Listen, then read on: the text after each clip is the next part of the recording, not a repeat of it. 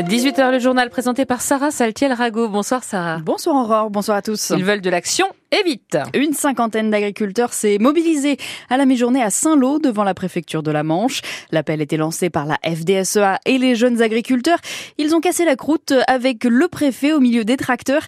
Et si les agriculteurs reconnaissent que localement les choses avancent pour Jean-Michel Hamel, le président de la FDSEA, le gros des mesures est encore attendu.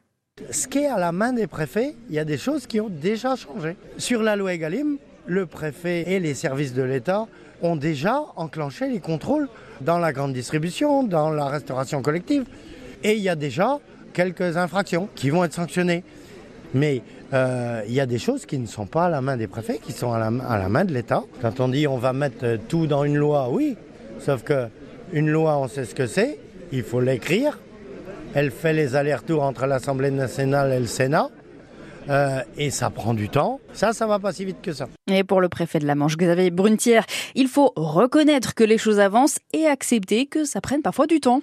Il y a des décisions qui relèvent de la Commission européenne, enfin de l'Union européenne, et donc c'est des décisions qui prennent toujours un peu plus de temps parce qu'il y a un consensus, il y a un dialogue à avoir avec 27 euh, États membres, avec le Parlement européen, avec la Commission. Et on voit d'ailleurs que c'est des, discussions qui commencent à produire, puisque la Commission a, mis sur la table une proposition sur les prairies permanentes. C'est un sujet extrêmement important pour nous. Ça, c'est un aboutissement d'un dialogue. Et aussi le, le, projet de loi agricole. Donc, euh, il est important de consacrer du temps aussi à ce dialogue. Le préfet de la Manche, Xavier Brunetière. Le débat sur l'agriculture lancé par Emmanuel Macron à la veille de l'ouverture du salon à Paris demain est lui beaucoup plus tendu. La FNSEA a claqué la porte et n'y enverra aucun représentant. Le syndicat s'offusque de l'invitation du mouvement écologiste Les Soulèvements de la Terre, invitation pourtant retirée par le président. Emmanuel Macron sera malgré tout bel et bien à l'ouverture du salon demain. Il y croisera peut-être d'ailleurs le contingent normand. L'égérie de cette 2020, édition 2024, bien sûr, la vache normande de l'Orne Oreillette, mais aussi 44 animaux venus de la Manche issus d'une quinzaine d'exploitations. Les policiers au cœur du CFA de Coutances lundi dernier. Opération anti-stupéfiants à la demande du centre de formation.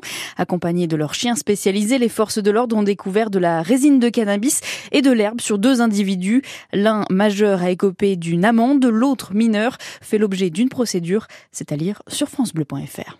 Demain, 24 février, ça fera deux ans, jour pour jour, que la Russie a lancé son invasion de l'Ukraine. Et deux ans après, les bombes pleuvent toujours sur le pays que certains ont fui pour se réfugier dans la Manche. À Sérance, trois familles et une femme, 18 personnes en tout habitent sur la commune.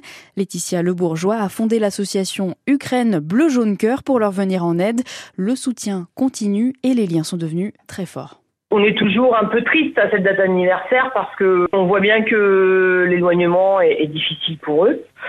Euh, je pense particulièrement à cette maman qui n'a pas vu son mari depuis deux ans, dont la petite fille de 5 ans n'a pas vu son papa depuis deux ans. Donc euh, à chaque fois, euh, je voilà, je sens bien que pour eux, le temps passe, mais la séparation est difficile, toujours difficile. Il y a toujours des démarches administratives, l'autorisation de séjour à renouveler, la complémentaire santé, donc il faut gérer, les demandes de bourse pour les enfants, les assurances, France Travail, qui n'est pas quelque chose qui existe chez eux. donc voilà, c'est des choses qu'on fait avec eux régulièrement. Euh, maintenant, ils sont tellement bien intégrés, ils travaillent quasiment tous. Ils parlent français. En tout cas, on arrive à se comprendre et à avoir une conversation euh, sans Google Traduction. Donc oui, je pense que je continuerai à les suivre. Après, euh, au-delà de les suivre, il y a un attachement. On est devenus amis. Donc je serai toujours là pour eux, je pense. Et en tout, 613 Ukrainiens habitent toujours dans la Manche aujourd'hui. Silence radio à la commission locale d'information de l'EPR de Flamanville ce matin. De nombreuses questions concernaient des soupçons de fraude chez un sous-traitant qui aurait travaillé sur le chantier. L'affaire a été révélée par nos confrères de reporters après une alerte de l'autorité de sûreté nucléaire sur des cas de falsification, contrefaçon et suspicion de fraude. L'ASN, le gendarme du nucléaire, est resté muette, disant ne pas vouloir violer le secret de l'instruction. La 49e cérémonie des Césars, c'est ce soir, une édition 2024 qui se déroule dans un mouvement de dénonciation des violences sexistes et sexuelles, après les témoignages notamment de Judith Godrèche. Du côté des nominations, pour la première fois, une majorité de femmes dans la catégorie réalisation. Tous les yeux seront sûrement rivés sur Justine Trier et Anatomie d'une chute juste avant les Oscars à Los Angeles. Un mot de football pour finir, l'US Avranches se déplace à Orléans ce soir. Les Manchois sont 11e de National 1, les Orléanais terminé 8e. Coup d'envoi à 19h30 pour cette 22e journée.